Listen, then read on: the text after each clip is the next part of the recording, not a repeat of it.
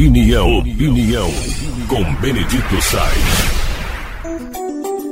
Nós estamos assistindo a uma grande finale, né, para 2022 e que todos esperam, como sempre, que 2023 seja melhor. Mas, ao que parece, o calendário em si ele tem pouca validade ou pouca valia no conceito de formação humana nos tempos atuais.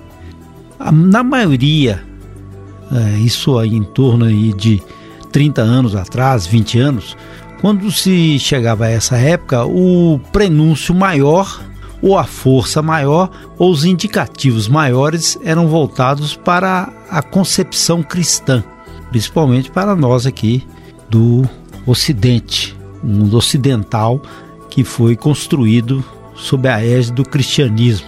No entanto, depois do advento das redes sociais, da internet, daquilo que McLuhan falou que era a globalização, essa globalização fez com que esse sentimento natalino, tradicional, cristão, ele fosse arrefecido e transformado mais em luzes feéricas ou não do que no conceito de humanismo, solidariedade e ao mesmo tempo da própria visão de ressurreição e de renascimento.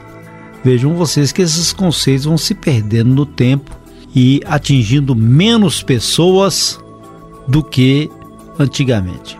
Um sinal dos tempos não é tanto quanto hoje é, ou quanto ontem, mas será no futuro, que os shopping centers da vida estarão muito mais acesos do que as igrejas, porque ali haverá uma concentração de conceitos muito mais fortes do que os espirituais.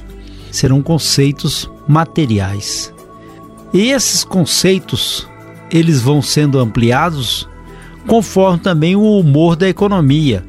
Mas sempre sobra algum troquinho para comprar um presente, para comprar um frango ou um chester, sempre sobra um troquinho para comemorar. Só que essa visão da comemoração não é em relação ao nascimento do Cristo, é em comemoração em relação ao renascimento de cada um na economia e na possibilidade de ele comemorar em família, fazendo uma festa em que, se no passado ela era iniciada com uma oração, hoje em dia raramente alguém pede a Deus proteção.